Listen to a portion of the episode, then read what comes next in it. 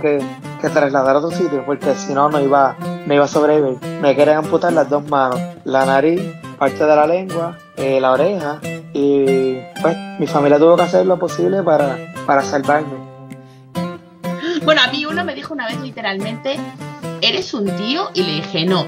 Pues entonces si tienes todos los dientes me vales. Oh, wow. y si no los tienes mejor porque las mamadas son mejores. Bienvenidos al podcast Cucubano número 279. Esta semana tengo una pareja que yo no sé, son más difíciles de conseguir que Melania y Donald Trump en este momento que están desaparecidos de la faz de la Tierra. Eh, y había tratado de grabar con ellas hace un montón de tiempo atrás, pero no había podido y finalmente se dio y nada, qué bueno que están aquí. Estoy hablando con Marilyn, que ya hemos tenido en el podcast anteriormente, y con Ismael, que también lo hemos tenido en el podcast anteriormente. Y, nada, ¿cómo están ustedes? Pues estamos muy bien aquí, estamos en la, en la lomita en Arenas de Utuado. Acá este que al fin instalamos eh, internet de satélite y podemos tener una buena conversación contigo, eh, que, no sea tan interrumpida por la mala señal o, o, cualquier otra deficiencia. Ya he hecho mala señal. Hola a todos, hola a todos. Bueno, volverles a, no les digo a escuchar, ¿verdad? Qué bueno que me vuelven a escuchar. al revés. Anyway. Uh, eso, suena, eso suena como tan egocéntrico. Qué bueno que me vuelven a escuchar. Es que, pues, estilo Donald Trump parece que le gusta a la gente. Eso lo estamos utilizando, reproduciendo, a ver qué, qué beneficios trae. Si también me adoran como él. No, no, mejor es que no te adoren como él. Y sobre todo si vas a tener que hacer las cosas que él hace para que te adoren. Pero en, en una forma opuesta. Él es la parte de la forma negativa, yo la positiva. That's different. No, no, pero él, él, te diría que él está en la forma positiva. Bueno, pero también... bueno, de verdad que...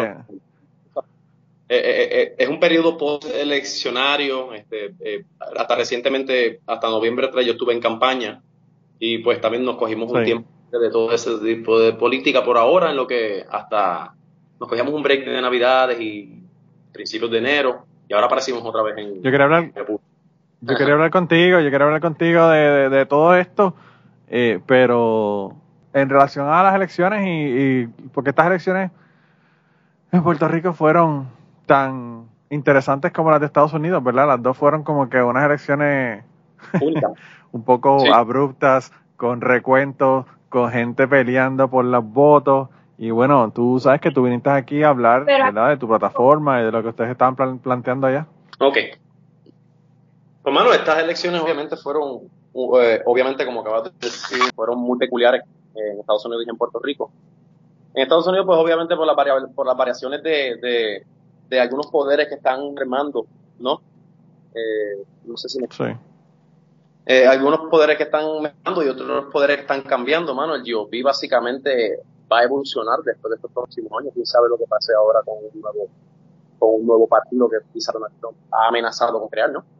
Pero aquí en Puerto Rico quizás podemos decir que, que, estas elecciones fueron históricas, tú sabes. Básicamente todos los partidos que, que corrieron en estas, elecciones, eh, eh, en estas elecciones quedaron inscritos, ¿sabes? Por primera vez en cuánto tiempo, tú sabes. Bueno, jamás, nunca había sucedido en el Estado Libre Asociado de Puerto Rico. Eh, vemos ahora que, eh, comenzaron eh, unas vistas públicas que están, este, se están incluyendo algunas ciertas, algunos grupos que han sido disenfranchised, tú sabes, como la, la, comunidad LGBT y ya están mejormente representados y también de igual manera se, encuentra hasta la, hasta la, la derecha religiosa representada dentro de, la legislatura en Senado y en, y, en la Cámara de Representantes. Eh, vemos que hay una gama amplia del espectro político en Puerto Rico que está representada e inscrita en el sistema político legítimo del Estado de Puerto Rico. ¿no? Eh, eh, es algo realmente único, mano, y estamos viviendo tiempos muy emocionantes. así que, pues, vamos a ver lo que sucede de ahora en adelante. Yo creo que podemos seguir para adelante con algo de, sentido positivo, ¿no? Pero también tenemos que estar pendientes a, nuevas olas de, pensamiento y, e ideología, ¿no? Sí. Sí, yo pienso que, no sé, yo tengo más esperanza en que Puerto Rico la cuestión mejore. a los cricales que se están formando aquí, que aquí realmente pues la, el Partido Republicano está básicamente implosionando. y y los tintes estos fascistas dictatoriales que están teniendo realmente no me gustan para nada, ¿verdad? Eh, yo pienso que, que si hay una, una forma de que este país se va a joder, se va a joder desde adentro. Y es por las mismas gente que están, que supuestamente son los más patriotas, los más que defienden la constitución, los más de ley y orden. Tú sabes, la gente que supuestamente son los que se jactan de que de que son los que los que están velando que la constitución se respete y toda la cosa son los que vienen a hacer esta, estas barrabasadas que, que hicieron. La gente de Blue Lives Matter, hermano, matan policías, tú sabes. Eso, Así mismo. Esa es la ironía, la ironía más grande, hermano. Esa gente, tú sabes, the Blue Lives Matter crowd killed a cop, alright? Sí, no, y, y, eso, mataron uno, pero le dieron una catimba a un montón, o sea. Sí, sí, sí, sí. Eh, es de verdad que es sorprendente. Y, y lo, lo, que es sorprendente es que ahora hay un montón que están echando para atrás y diciendo que los cogieron de pendejos, que no pueden creer, que le hayan creído a Donald Trump. Y yo como que, mano, o sea, tan fácil es a ti manejarte para, para convencerte que tú te vayas allá y te metas en el Capitolio. O sea, no, tampoco, tampoco estamos hablando de, de, de ponernos con, con, con, qué sé yo, con un alto parlante a hacer un escándalo en una, en una esquina de una, de una, de una calle, como hacen los religiosos o lo que fuera. O sea, eh, estamos hablando de ir y meterte al Capitolio con zip ties, con, con bombas en backpacks, con, ¿sabes? con malas intenciones, porque esa gente no iban allí a, hablar, con, hablar con los senadores. Eso tenía que estar definitivamente planificado desde adentro, porque te aseguro que si no hubiese sido ahí, hubiese habido muchos más muertos. Yo estoy seguro que sí. A mí lo que me sorprendió es que no le entraran a tiros, pero pues viendo el color de las personas que estaban protestando, pues no me sorprende casi eh, que no le entraran a tiros, ¿verdad?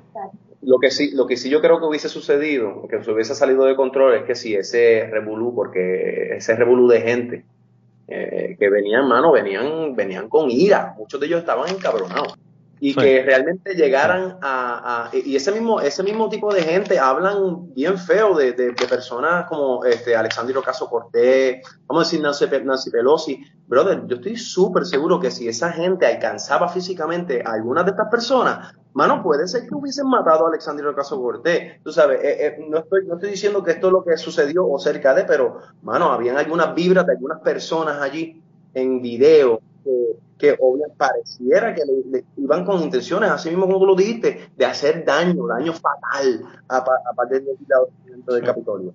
Tú sabes, esto es Sí, sí, sí, yo, yo no lo dudo, yo no lo dudo. O sea, el policía, el policía que salió en el video, que estaba subiendo las escaleras, el policía negro que tenía un montón de gente de frente y que estaba caminando básicamente de espalda, que en vez de caminar hacia donde estaba el hemiciclo, caminó para el lado contrario y se llevó a la gente para el lado contrario. lo vi, lo vi. Eh, pues realmente, si, ese, si esa persona hubiese tenido la visión de irse para el lado que no era, eh, esa gente se hubiese metido y hubiese matado a par de gente. Eso yo no lo dudo. Yo no lo dudo.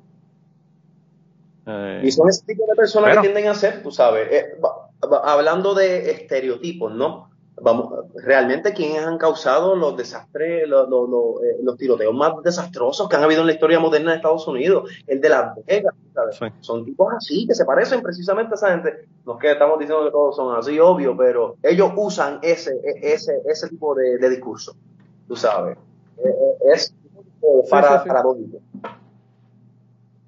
Sí, y, y, yo tengo muchísimas amistades eh, que son súper QAnon y super conspiranoico. Ustedes compartieron recientemente con mi querido amigo Agustín que Agustín está hasta el soco al medio con esa mierda de, bueno, Agustín, Agustín me mandó un, mensaje diciendo, eh, con una con una foto de que de una de una licencia de conducir de, de Michelle Obama cuando era hombre, porque él dice que Michelle Obama es transexual. y, y, yo le dije, yo le dije, mano, Agustín, está bien, tú dices que es transexual, pero ¿qué tiene de malo que Obama se haya casado con un transexual? Eso no está permitido. y me dicen, no es que se haya casado con el transexual. A mí lo que me preocupa es la mentira, lo que siempre están mintiendo, esa gente son unos mentirosos. y yo me moría de la risa con él y, sus locuras, ¿verdad? Eh. Sí, es que es irónico. Está... Este, estamos expuestos a tanta información, a tanta mala información, desinformación y hasta medias verdades que la gente se ha desensibilizado a lo que a lo que puede ser o no.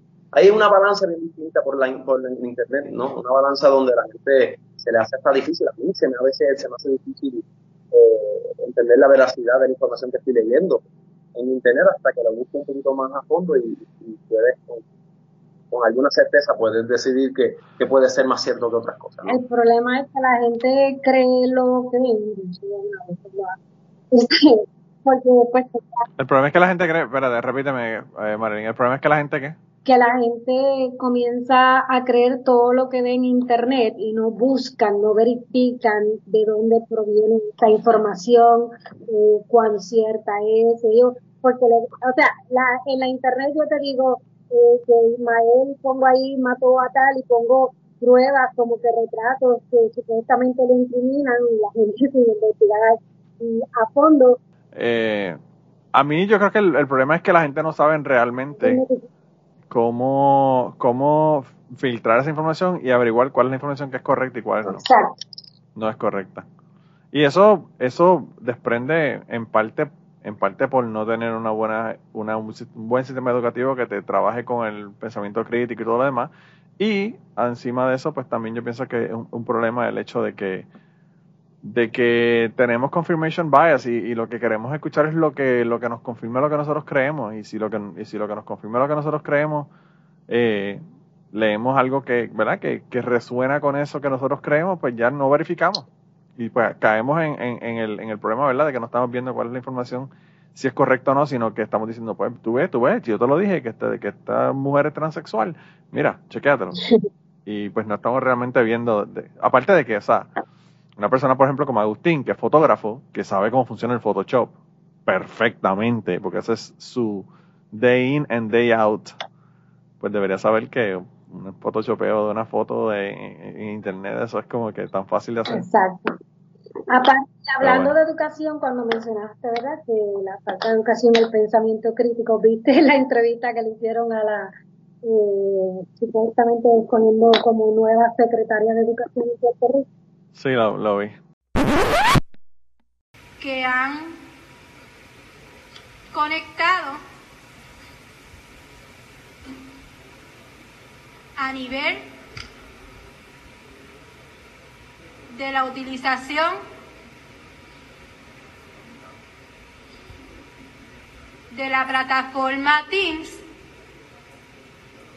han tenido contacto en los últimos siete días. Esa es la data, señor presidente, que al día de hoy tenemos el registro. Lo vi y, no hay quien, quien no me diga que esa mujer le estaban dictando de alguna manera lo que estaba diciendo. O, o, está, o le estaba pasando, estaba pasando eso, o la mujer estaba teniendo un derrame cerebral mientras estaba hablando y no se daba cuenta. algo, algo había ahí. Es que no hay forma, yo decía, ay, bien, pero qué vergüenza, Dios mío. Y, y ella habla de tener 40 años de experiencia en el Departamento de Educación y pasar esas vergüenzas, ¿no? Sí. No, y todo el mundo está hablando de eso. Eso es lo único que. Yo, yo me meto a Twitter o me meto a, a, alguno de los de los social media, ¿verdad? qué sé yo, a Instagram o lo que fuera, y, y eso es todo lo que hay son videos de eso, y jodederas y chistes.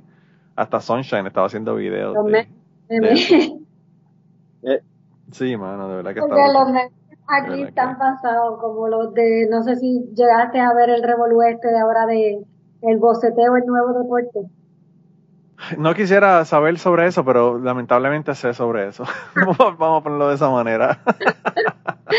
Ay, Dios mío, es que aquí este... No, eh. Chica, en el grupo de Telegram, en el grupo de Telegram de, del podcast, han mandado como 1500 memes del boceteo. pero como 1500.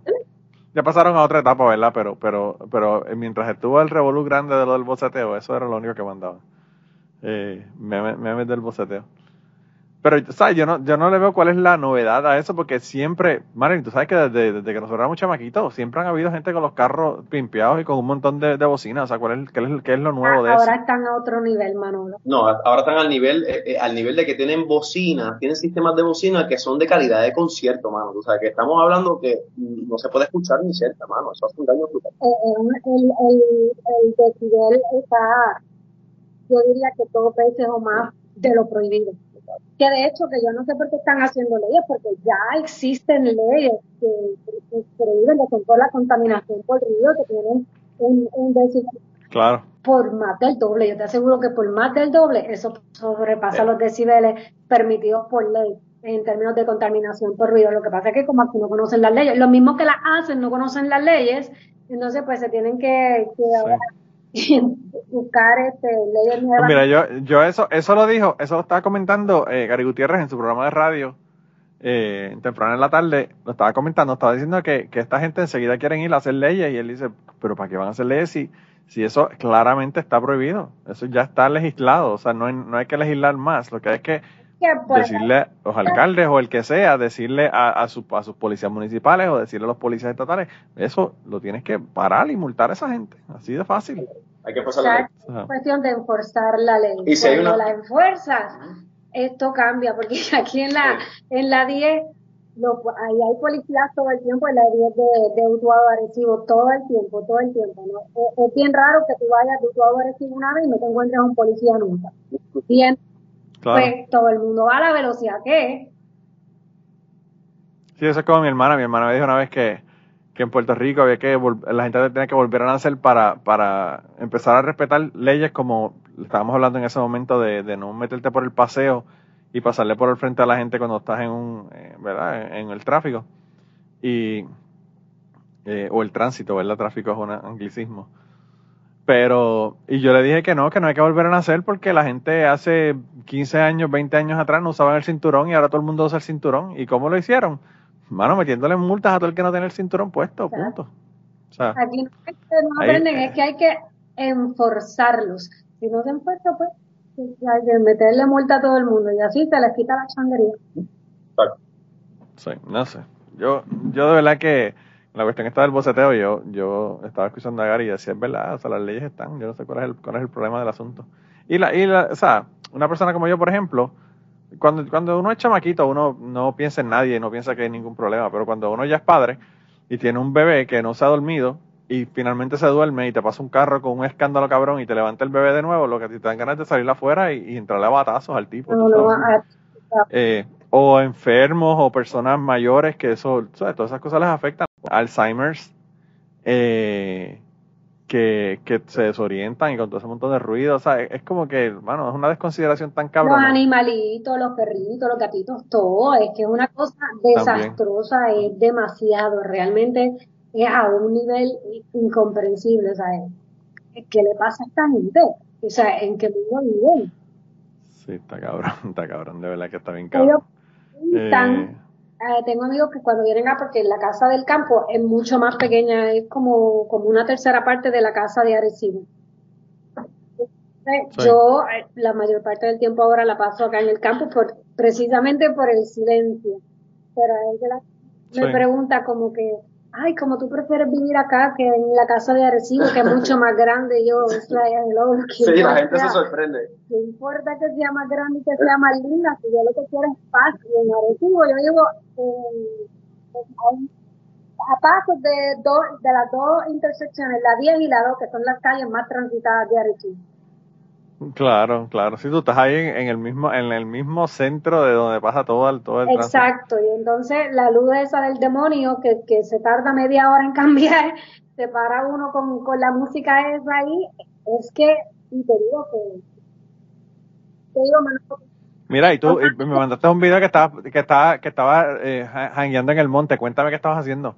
¿Qué van a hacer? ¿Qué van a hacer con él? Eh, vi que estaba sacando un o que estabas viendo un un manantial que sale donde, donde está tu casa. Sí, ¿Qué van a hacer con eso? Sí, eh, pues lo que queremos es limpiarlo, limpiarlo, sacar toda la materia prima que hay ahí que se está, que está en descomposición porque hay mucho árbol caído y plantas y todo eso. en proceso de descomposición y entonces eso parece que está dándole demasiado hierro a la tierra, que cuando sale el agua, el agua sale limpia, pero ya descubrimos lo que es, ¿cómo es que se llama? Es como una bacteria, una cianobacteria que eh, consume hierro, es de bacterias de hierro le llaman, uh, iron bacteria. Ah, ok. Sí. Que son, no son, son este, inofensivas a- al humano, pero lo que pasa es que tapan la tubería de los, de los pozos y de la... Nosotros estamos ahora en un pozo. Nosotros en esta casa tenemos un pozo, una caja, una caja de agua, que coge agua Sí. y bombea el agua a toda la comunidad que está aquí aledaña, ¿no? Pues entonces, pues, eh, eh, esa es un tipo de alga, la bacteria crea un tipo de alga anaranjada que, pues, obviamente tapa la tubería y todo eso. Así que, pues, descubrimos eso hoy allí en Es el riachuelo. inofensiva a la salud, pero no al bolsillo. Pasa, Claro, claro, claro. pues para No, aparte de que, aparte de que eh, se, se te llena de la caja de agua de eso y cuando vienes a ver, tú sabes, tienes todo ese montón ahí Tenemos de, tubería. de- Sí, sí. Poco a poco estamos arreglando aquí tuberías. Yo estoy arreglando tubería que no he podido reparar porque no alcanzo.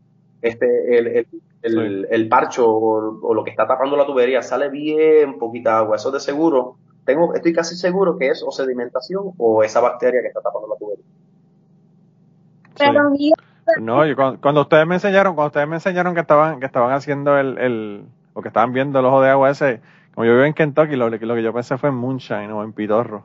Sí, dijiste, pero fíjate, ese, ese no, por, por el hierro ese.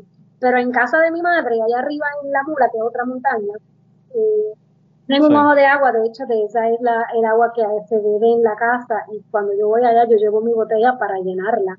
Porque sale de, el- de entre dos piedras, y no importa, Manolo, todo lo que llueva, esa agua sale clarita, clarita, clarita todo el tiempo. Y cuando Sí, porque sale del acuífero, no está saliendo, no, no, es correntía, es del acuífero que está saliendo filtra agua. con las piedras también, cuando tú pruebas esa agua y tú pruebas agua de, de botella o de otro, muchachos, no, no quieres volver a botar la agua de botella cuando tú pruebas esa agua, es que es tan rica, esa sería la perfecta para el pitorro. Pues así de rico sale el pitorro, por eso que yo te dije. Pero mira, ese sitio que descubrimos, porque es la primera vez que bajamos, escuchábamos el agua, pero no sabíamos dónde estaba, porque no se ve desde el camino. Así que nos metimos por ahí, por el monte, a explorar entre todo eso, un montón de árboles caídos y todo eso, y encontramos el oído, pero eso sigue por ahí para abajo, Manolo. Eh, cascadas y cascadas por ahí para abajo. Bellísimo. No son cascadas grandes, Sí. obviamente, son cascadas pequeñas, pero para hacerle como un área así bien bonita que tú te puedas sentar y irte en un viaje, eh, par de mushrooms, par de, tú sabes. Fumar hierba, eh, fumar hierba ahí a la orilla, a la orilla de la, de la, de la quebrada. Sí, para hacer la conexión con la madre tierra y con la naturaleza, eh, está perfecto, perfecto, porque super nice. Pues yo, yo, sabes que tú y yo nos metimos allá al, al bosque río abajo y a nosotros nos encanta ir a ex- explorar, ¿verdad? sí, sí, por ahí hay un montón. Hace tiempo que no voy a esas cuevas de ahí, eh, del bosque. Hay un montón, hay un montón. Yo, yo a lo que fui, a lo que fui allá fue a buscar el insecto, ¿te acuerdas? Cuando está cogiendo la clase de entomología acuática. Oh, sí. que, que después fue un lío porque para para coger todos esos insectos y enviarlos para, los tuve que, los tuve que mandar por correo. Pues si me veían todo ese montón de insectos eh, cuando pasa el, el, el bulto por agricultura me, me meto en un lío con esa gente. Te, te llaman, te llaman a recursos naturales. Y, y, y se dieron cuenta porque cuando yo, o sea, yo, yo mandé los, los vials, eh, son, tienen alcohol. Entonces yo los pongo en alcohol, pongo el insecto dentro del alcohol y en el vial y los envié. Y entonces cuando fui a, pasarlo por agricultura, tenía un montón de vials y, tapones que estaban vacíos. Y entonces yo le, la, señora los vio y me dijo, ¿y estos vials? Y yo le digo, no, es que yo estoy haciendo un, estaba haciendo un trabajo de entomología. Ella me dice, "Esto- estos vials parecen como para coleccionar insectos. Y yo le digo, sí, sí, para eso es que yo lo uso. Pero están vacíos, le dije, no, no tienen nada. Así que se hubiesen dado cuenta, me hubiesen preguntado si, si hubiese- los hubiese tenido. Aparte que yo creo que no me hubiesen dejado entrar en el, en el avión con alcohol. No te lo hubiesen dejado pasar. Así que lo mejor que hice fue enviarlo por correo. Sí, porque después de todo ese trabajo, perderlos allí, porque te los quitan. Sí, ya la pasé, la pasé cabrón por allí corriendo por el, por el, por la quebrada aquella contigo, pero, pues eh, la idea la idea era conseguir una buena nota en esa clase. y la conseguiste, la conseguiste. Sí, mira, sabrás que me, me llamaron para de la universidad para el lunes hacer una presentación de, de minorías e inclusividad en la universidad. Me estuvo, me estuvo sorprendido tanto. Me estuvo bien raro. Oye, ¿y, ¿te hicieron una convocatoria a ti o, fue una convocatoria abierta? Pues como tú eres también minoría. Sí, pero habían varias personas, habían varias personas que los llamaron. Eh, yo voy a representar el, la parte de biología. Es de, de ingeniería y ciencia. Entonces cada, cada disciplina tiene una, una persona, un representante o una representante, no sé quiénes son las personas todavía, que van a que van a hacer que nos pidieron que hiciéramos una presentación sobre lo que estudiamos, cómo llegamos a la universidad y qué estamos haciendo ahora. Nice. Pero, me sorprendió que 15 años después de haberme graduado, todavía alguien en la universidad dijera, ah, sí, mira, y le diera la información mía, yo como que, wow, estuvo raro. No, es que no hay muchos puertorriqueños ahí donde tú estás. En, en pero ahí no. Aquí hay, aquí hay un montón de gente, pero no son, no son de Puerto Rico. Hay un montón de, aquí hay gente cubano. Yo he conocido cubanos, gente de Panamá. Eh, pero parece que en biología no tienen a nadie, a nadie más o no, o no tienen el contacto de nadie más. Cuando yo estaba en Nashville tenía de todos lados. De lo único que no llegué a tener amigos fue de Argentina, pero de cada lugar que se habla español, había gente allí. Sí, Nashville, y ahora Nashville, cuando tú te mudaste era una, un pueblo, ahora Nashville ha crecido tanto y está tan y tan desagradable. ah, se, se eh. desarrolló demasiado. Sí, el, el, problema no es el desarrollo, el desarrollo está perfecto. A mí lo que me, lo que me molesta en Nashville ahora es el, el, el tránsito es horrible, horrible, horrible, horrible. Eh, y tú ves en todo momento entre 5 a 7 cranes haciendo edificios nuevos en el downtown. Yo no sé dónde van a meter a toda esa gente y todas esas oficinas porque, o sea, ya están planificando construcción y residencias, oficinas y negocios y residencias, pero no están planificando la parte de autopistas, carreteras y accesos. Y entonces ahí es donde, donde yo veo que el problema. Y entonces que en Nashville no hay un subway ni un carajo, o sea que que se mete ese tránsito ahí es horrible, de verdad.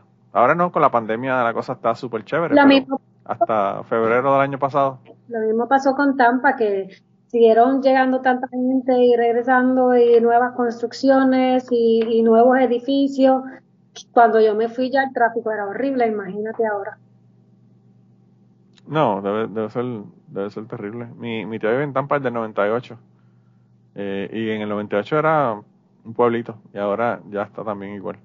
Pero eso está pasando con un montón de otros lugares, porque o sea, Atlanta está igual, eh, Memphis ha crecido un montón también, o sea que las ciudades están creciendo y, los, y los campos como donde yo vivo, pues no, se siguen vaciando de gente. Eh, yo pienso que el problema, uno de los, de los retos más grandes que tienen los gobiernos ahora es lograr conseguir eh, expandir los empleos para lugares como donde yo vivo. Sí, áreas porque... Áreas donde, área donde se, se dedica a la industria del, del carbón o algo así, asumo. No, el carbón es más hacia el este, en las montañas, pero aquí, eh, aquí la mayor parte es agricultura. Entonces, pues hay mucha agricultura y hay manufactureros que, como donde yo trabajo, que, que fabrican PVC.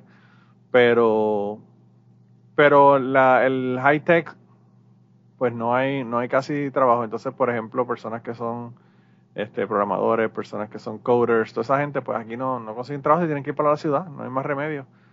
Y yo pienso que ahora mismo eh, Google estaba planificando hacer un Google Fiber desde, desde St. Louis hasta, hasta Nashville, que pasaría por aquí, para después seguir para Chattanooga. Y yo pienso que es una oportunidad para que todos estos, estos pueblos que están entre Nashville y St. Louis, que son dos estados básicamente, eh, pues tenga la oportunidad de que con el Google Fiber tú puedes hacer un, centro de, informática en donde quieras, tú sabes. El problema yo pienso que es la, infraestructura. Ahora mismo, por ejemplo, en Kentucky están haciendo una, van a hacer una fibra óptica que le va a dar, va a hacer alrededor de todo, de todo el estado. Y es para eso mismo, porque es que de verdad que ahora mismo, con la cuestión de las escuelas en, el estado de Kentucky, Los problemas que están teniendo es que la gente de Kentucky en el, en el este son tan pobres, pues son comunidades que son mineras y la minería se está acabando básicamente, que no tienen eh, acceso a internet, entonces no están yendo a la escuela, no están, no tienen el buen acceso a internet y lo que han tenido que hacer es han tenido que ponerle wifi en los, los autobuses escolares para llevarlo a diferentes áreas del pueblo para que la gente vaya a esas áreas y se conecte. Oh, ya, entre mano. Pero, O sea, a, ese nivel. Wow. Es buena idea, claro, porque pues, le, trae, le trae acceso a información. Porque por lo menos le están dando acceso, tú sabes, están buscando las maneras. Pero que es pre Sí, yo pienso que en los Estados Unidos, en el país más rico del mundo, tú sabes. Es, es, increíble la, la, la, dualidad, ¿verdad? De lugares donde son súper ricos, como, qué sé yo, Los Ángeles, o qué sé yo, San Francisco, o, ciudades grandes en general, realmente. En Nashville hay muchísimo dinero. Eh, y entonces tú vas a otros lugares en el mismo estado, hacia el este, donde la gente no tiene ni, ni agua potable ni, ni, ni, un baño que puedan ir dentro de la casa, tú sabes. Eh, está cabrón, realmente está cabrón. La gente se está yendo de California, se están mudando para, para distintos estados fuera de California, o se puede vivir en California para en California estaba viendo, estaba leyendo que, que la legislatura en California quería hacer una, una legislación para cobrarle contribuciones sobre ingresos a las personas que se muden de California por los próximos 10 años después de haberse mudado de California. Y yo, ¿cómo carajo ellos pensarán? ¿Cómo carajo ellos pensarán que van a poder hacer una cosa como esta? De verdad que yo no, no, no entiendo. Como si eso los obligaran a mudarse. Pero entonces, eh, eh, eh no, hay... eso? ¿Cómo enforzarían eso? Si tú te mudas a, Texas, vamos a decir que muchos, muchos se están mudando a Texas, ¿no?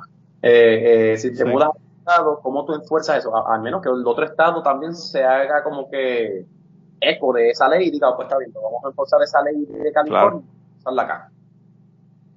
Yo pienso que eso es una idea, una idea estúpida, como las miles de ideas estúpidas que han hecho en Puerto Rico para legislaciones que, que saben que no van para ningún lado, pero pues la hacen como quiera.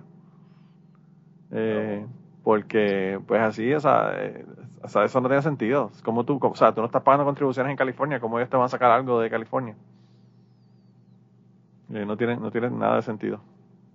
Eh, aparte de que, hermano, lo que tienen que hacer es, yo, yo estaba viendo el programa de Bill Maher eh, y en los últimos tres o cuatro semanas han estado, él está jodiendo que lleva tres años tratando de instalar placas solares en su casa y no le han dado los permisos para, para ponerlas y conectarlas.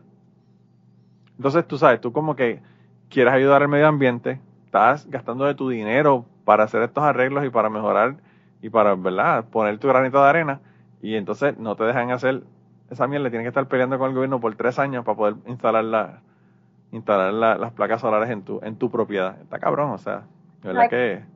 Es que hay demasiada regulación en, California. Eh, eh, eh, es bueno que existan regulaciones de construcción porque hay muchos contratistas que, que les gusta este, tú sabes, hacer porquería porque es más barato, le sale más efectivo y bueno, muchos de los clientes no se van a dar cuenta, ¿no?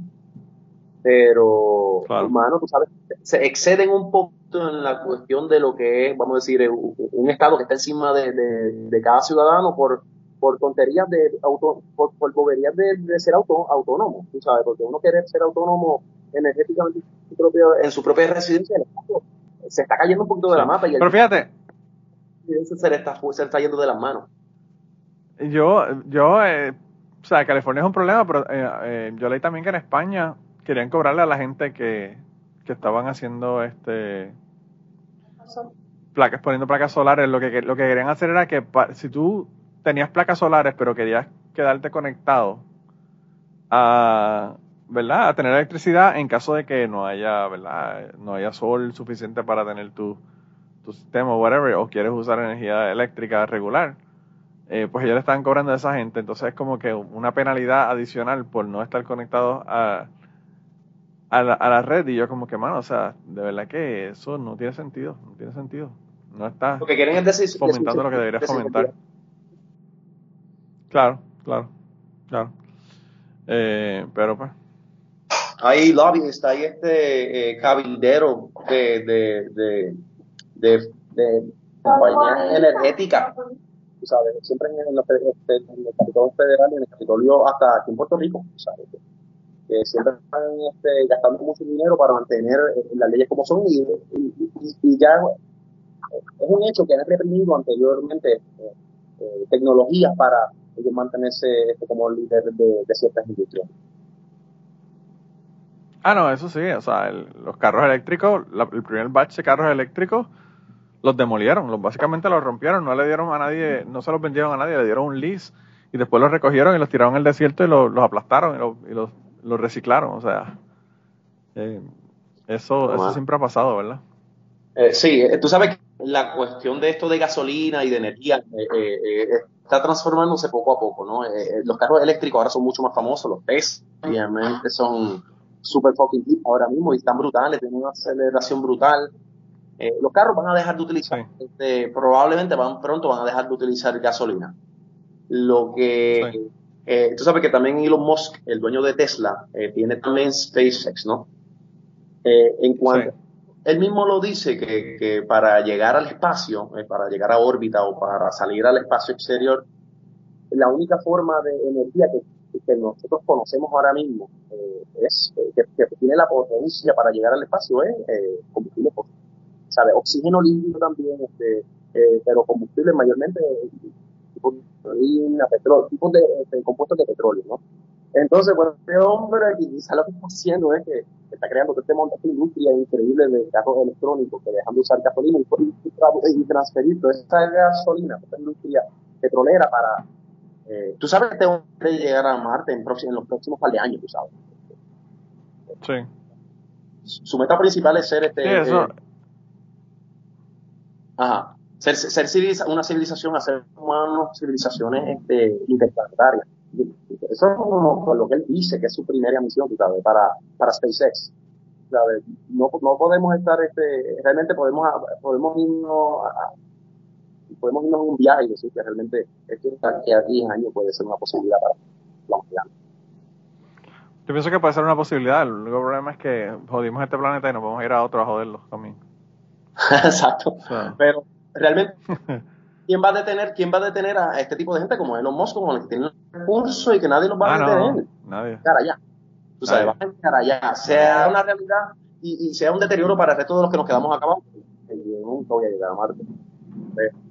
Eh, que deterioro de todos nosotros y yo, pues, ¿quién quita que como quiera ellos sobrevivan? Tú sabes. Las clases dominantes del planeta son los que sobreviven en esto. Tú sabes, si nos destruimos nosotros en este, en este planeta, ellos pueden quizás algún día formar una colonia Marte, pero todo siempre sigue todo en, la imaginación hasta ahora. Dijiste al principio que ahora tenía internet satelital y que brutal y se oía a veces horrible. Así que voy a tener que hacer un tremendo editaje para ver cómo le arreglo el sonido. Es que realmente la llaman mucho. Son llamadas las que interfieren con Sí, sí, sí, sí, es que Marilyn es Marilyn es la, va a ser la próxima gobernadora de Puerto Rico. La, bueno, por lo menos la mejor realtor. lo que pasa por ahora, por ahora, estás, por ahora estás en eso, ¿verdad? Y después tienes que meterle la, otro, la otra parte. Alcaldesa de Utuado y ya entonces decidimos eh, cuándo sería la gobernación. Está buena la cosa. Es que Utuado, Utuado nunca ha tenido alcaldesa, ¿verdad? Yo creo que todos han sido hombres. Sí, creo que nunca ninguna mujer se ha postulado, que yo sepa, que yo recuerde o con, con, eso, con esos esperpentos que hay políticos en, en, Utuado, yo no entiendo por qué no se quieren meter en esos líos las mujeres. Eh, mejor no, no, entrar en, eso, en esos debates. Verdad, hoy en día en las redes sociales contra las personas con las que no acuerdan o no opinan igual.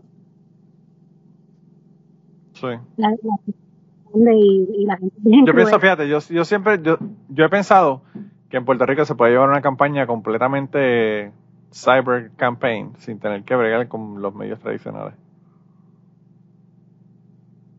Y puede, y puede uno ganar las elecciones. Repite eso otra vez, Que, que te digo que, que yo soy de las personas que pienso que tú puedes hacer una campaña eh, completamente cibernética y ganar unas elecciones. Claro que sí. Sin ah. casi invertir, sin casi, sin casi invertir dinero. Yo, mira, yo hice una campaña, eh, eh, con lo menos, yo, yo no gasté ni 500 dólares, obviamente me tenía que mantener bajo la ley 222 de 2011, esa es la ley que, que, rige los financiamientos de campaña. Y, y si tú no, si tú no pasas de 500 dólares en la campaña, no tienes que registrar un comité de campaña, ¿no? Yo no registré un comité de campaña porque yo no iba a coger donativos de nadie, no cogí donativos de nadie realmente, y no iba a gastar más de 500 dólares. Y, mayormente la, la, campaña que yo llevé a cabo fue por internet y como, pues tú sabes, realmente saqué una cantidad de votos históricos en el distrito 14 de Arecibo para hacer un partido enteramente. Obviamente Victoria Ciudadana lo hizo en todo Puerto Rico, tú sabes, fue este un partido que cogió votos en, en, en casi todos los pueblos de Puerto Rico, muchísimos votos en todo Puerto Rico. Así que, eh, bueno, tú sabes, yo quedé en, cuarto lugar en votos, pero como quiera, este, saqué más votos que jamás antes un partido de minoría en, Arecibo había ganado para ese pueblo. Eh, no, y lo que pasa, lo que pasa es que yo, yo escucho mucha gente diciendo no, porque los viejos lo que lo que ven es televisión, este y otro.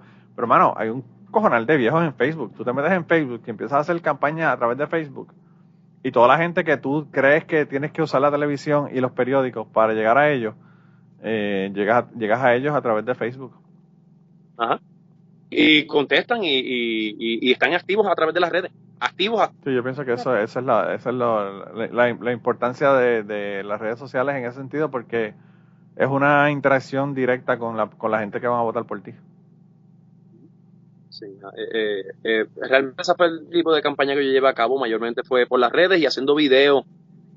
También como también añadiendo que nosotros hicimos en el distrito de Arecibo, no por mi campaña como tal, sino como una campaña distrital, hicimos un radio show, un un show de radio que fue durante el periodo electoral, duró algunos meses y era como que básicamente este, eh, exponiendo el discurso y la plataforma de Victoria Ciudadana y también hablando de unos temas más curriculares. estuvo chévere, este, se puede hacer una campaña realmente que tú puedes ganar un puesto sin, sin gastar un centavo. Bueno, sin gastar eh, eh, mucho dinero, porque sin un centavo, pues básicamente imposible, ¿no? No, no, claro, o sea, no es que no gastes un centavo, pero eh, las cantidades que a veces se gastan en campañas políticas son ridículas realmente.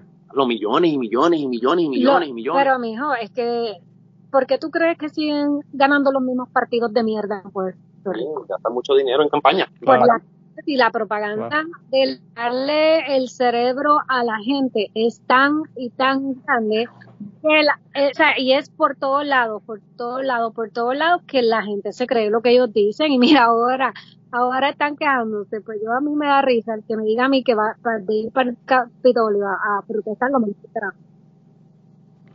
Pero es que, Marilyn, volvemos a lo mismo, a lo mismo que estábamos hablando al principio. Y, pues, siempre pasa que cuando estamos llegando al final volvemos a hablar del tema que comenzamos al principio, pero eh, volvemos a lo mismo. La gente, la gente que, que estaban diciendo, para, sí, para cerrar el, el, el, círculo. Eh, la gente que estaban siguiendo a Trump, que ahora dicen que lo cogieron de pendejo, pues lo mismo pasa con la gente en todos lados. En Puerto Rico pasa igual. O sea, es como que eh, votan por una gente y, y, a los seis meses ya o menos están encojonados con esa gente porque no están haciendo lo que, lo que ellos entienden que quieren hacer o no están haciendo cosas para ayudarlo. O sea, tuvieron la oportunidad de su vida de votar por un partido que realmente quiere trabajar por Puerto Rico, que tenía la intención, que no le ofreció absolutamente nada a nadie, el que quería trabajar, lo quería, lo trabajaba y iba a ser comisionado electoral o funcionario, lo que fuera, por Puerto Rico, por su futuro y por lo que lo suyo. No por un trabajo que le ofreciera, no por un incentivo, no porque se le ofrecía nada, porque eh, era el único partido que con todo el mundo quieren uno que, diga que cree en Dios, que se robe hasta los clavos de la cruz, la cara de ellos, que una que sea honesta, pero no creen en Dios. Sí, esa pendejada de lo de Dios, yo me toca de cerca porque aquí es igual. aquí eso es un, big deal, ¿verdad? La gente, la gente que votó por Trump votaron por básicamente eso, religión, no aborto y pro Second Amendment. Eso es básicamente los tres puntos por los que la gente votaron por Donald Trump aquí. Así que es la, misma mierda. Pero, pero fíjate, que el asunto de, de las armas, yo no, no creo que va a cambiar en los Estados Unidos. El asunto del aborto ya está decidido, eso tampoco va a cambiar en los Estados Unidos. Y estás votando por issues que ya se decidieron y que no, no van a cambiar. Entonces, estás, ¿qué estás haciendo realmente? Ellos te pueden prometer que el aborto va a ser ilegal de nuevo en los Estados Unidos, pero eso no va a ocurrir. Eso tú lo sabes que eso no va a ocurrir. Entonces, es como, estás votando por issues que ya están decididos y que no van a cambiar tú no vas a, tú no vas a, lograr hacer que no se le permita casarse a las personas que son del mismo sexo. Esas son cosas que ya están decididas, eso, eso no va a ocurrir nuevamente. Entonces es como, ¿qué carajo estás haciendo realmente? estás votando supuestamente por tu conciencia, pero pues estás votando tu voto porque eso no, te va a decidir nada. Y esta gente no, no están ayudándote un carajo para nada. Mira, yo, yo tengo un podcast que lo hago con Catástrofe. Catástrofe, de una chica mexicana. Eh, AMLO, en México, la gente loca con ese cabrón, y tres meses después que ese hombre entró a la presidencia, nadie quería saber de ese cabrón. Lo mismo pasa en Puerto Rico, lo mismo pasa aquí en los Estados Unidos. Es como que yo no entiendo, o sea, cómo están tomando la decisión de votar por una persona realmente. Porque no votan con conciencia. Bueno, tan siquiera, tan siquiera leen plataformas. Vamos, vamos a ver en la calle, en la durante la campaña, en la calle, hablando con la gente. La gente no, no tiene la más mínima idea de quién es la política. Y así mismo una opinión increíblemente fuerte. Tú sabes. La gente no, no, tiene la más mínima idea de quién es quién en la política y así mismo, tú sabes, eh, eh, es, medio, es medio raro porque tú sabes, como que son opiniones, mientras más fuertes a veces son las opiniones, tú te das cuenta que son personas que, no tienen muy buen conocimiento de exactamente lo que están hablando. Es, difícil de bregar porque así mismo se dejan llevar por mala información, mano, tú sabes. No, no, no, y, y, por lo menos, por lo menos si están dejando llevar por información, yo no tengo problema con eso. A mí los peores son los que votan porque el, el candidato tiene los ojos azules o verdes o tú sabes, el candidato es good looking eh, ese es el extremo de, Puerto Rico, que tú sabes que eso pasa muchísimo en Puerto Rico. Sí, sí, sí, sí. Sí, o sea, eh, tan, lindo que era Rosselló. Todo el mundo loco con Rosselló por lo lindo que era. Lo mismo con García Padilla, lo mismo, o sea, no, no es un lado ni el otro, son todos en, la misma país donde realmente. grandes logros y más orgullo más grande es Miss Universe, ¿ok? Eso dice mucho. Exacto. sí, bueno. Miss Universe, wow. Uh, Eh, está cabrón, realmente. No, no, y, Miss Universe es el, es el, el, el, la, ¿cómo te digo? el, el drama mayor también, porque que si era gringa o no era gringa, que si sabía hablar inglés o no sabía hablar español, o sea, es como que, what the fuck. Mira, mano, tú escuchas a las doñas en la plaza como que, ah, tú sabes qué, Puerto Rico siempre adelante, mira, tenemos 5 o 6 Miss Universe. Sí, para que tú veas. Peleando, peleando con Venezuela, somos mejor que Venezuela porque tenemos más Miss Universe. o, menos, Miss Universe tenemos que mandar una nueva. La mencionaste, bro, mencionaste a la arch, es arch nemesis de la Miss Universe puertorriqueña. La sí, sí, sí, sí, porque sabes que están ahí. Cada vez que uno gana, el otro gana para. y, es, el país que usan para meternos miedo también, eh, Venezuela y Cuba, los comunistas. Claro. Venezuela y Cuba, Venezuela y Cuba, como si China no fuera también como... Sí, como la, como la película de Rocky, que el tipo era ruso, tú sabes. No podía ser de otro país, tenía que ser ruso, venir a pelear con Rocky, eh, con, los, con, los, con, los, calzones de la bandera americana, tú sabes. ¿Qué, qué, qué, qué, más propaganda que esa, verdad? Igualito con lo, con lo de Venezuela. Communism. Está cabrón, realmente. Diablo. Sí. Eso, eh, eso, eh, yo estaba viendo el, en el programa de Bill Maher, estaba, ah, estaba hablando también de, de que de que los republicanos aquí en los Estados Unidos, la plataforma que han tenido no ha sido plataforma en los últimos 10, 12 años. La plataforma ha sido miedo. Vienen los inmigrantes a cogerte tu trabajo, vienen a quitarte las armas, vienen a, quitarte la religión y a poner a Dios, a sacarlo de, la parte importante que es Dios en tu vida. Eh, todo es como que miedo, no, no, no tiene una plataforma establecida. Lo que, lo que están es asustando a la gente para que voten por ellos. Creando un enemigo común están creando un enemigo común para, para, manejar ese tipo de discurso, manejarle la opinión pública, básicamente. Sí, básicamente. Miren chicos, pues yo, eh, nada, ya eh, llevamos una hora aquí hablando, así que me alegro de verdad que pudieran darse la vuelta. Deja ver cómo yo edito esto, porque eh, ahí en momentos se escuchaba mal, pero yo lo, lo voy a editar, lo voy a arreglar. Sí, yo creo que la próxima vez lo hacemos este en la computadora o algo así. Y, es que necesitamos el micrófono. Sí, yo tengo el micrófono allá en, en Arecibo. Es que el micrófono tú separas. Es que fue inesperado hoy, fue así sin planificar, recuerda. No, sí, sí, fue, sí, tú fuiste la que me mandaste el mensaje esta mañana, yo no, no pensaba grabar. Lo que pasa es que yo, mi, la planta donde yo trabajo está completamente shut down y tengo que estar aquí 12 horas, ya tú sabes y a las cinco horas y media ya se me acaba qué hacer aquí, porque ya no tengo más juegos en el, en el teléfono, ya no tengo más websites que chequear en el internet, ya. Tú sabes. Tú sabes lo que más. Aquí hubo, hubo una, se fue la luz, se fue, se fue la luz el jueves porque había una tormenta de, de hielo. Por, qué sé yo, media hora, una cosa así, pues la planta se jodió completa y la planta que nos da cloruro de vinilo, pues tuvieron un problema ya que ahora va a, va a tomar dos semanas repararlo. Ah, y pues nosotros dependemos de ellos, así que estamos aquí sin hacer nada, literalmente nada. Ay, qué aburrimiento. Pues Marilyn ahorita me dice, este, prepárate que ahorita Marlon nos va a llamar para el podcast y yo, oh, shit. Dale, man, pero ya. No, sabes que eso, eso, no, y, ella te dice eso y después se lo olvida. es que me entre el rompecabezas. Pero de verdad que hacer un rompecabezas, hacer un rompecabezas lo que, lo que, lo que refleja es que tú no tienes niños. Porque si tú tuvieras por lo menos uno, uno, un hijo o una hija, nada más, con eso nada más ya no podrías hacer rompecabezas, ya tendrías un full time job ahí. Así que, qué buena, qué buena vida. A veces te envidio. Pero, que se Pero nada, pues nada, gente, de verdad, cuídense, un montón y, nada, la próxima vez eh, me avisan y grabamos, de nuevo. De verdad que la pasé cabrón. Y tenemos que hablar también de, mi podcast que quiero hacer porque será el primer episodio como para que tú me entrevistes. Está bien, lo hacemos, lo hacemos. Estamos con calma. Un beso y un abrazo, te cuidas y a todos allá un beso y un abrazo. Sí, y un abrazo para ustedes dos y a ver cuándo se acaba la mierda de COVID para ir a verlos a ustedes allá. Sí, tienes que venir para, para la loma. Para la loma, para la loma yo voy a subir como quiera. Lo que pasa es que podríamos ir todos, ¿verdad? Pues ya tengo que ir a la loma cuando voy a, a, Puerto Rico. Si no voy a la loma me, me desheredan. bueno, pues nada, se cuidan un montón. Hablamos. Bien, mi amor, un beso y un abrazo. Te cuida mucho. Te cuida. Bye. Y antes de terminar esta semana, queremos darle las gracias a las personas que nos han ayudado con el podcast.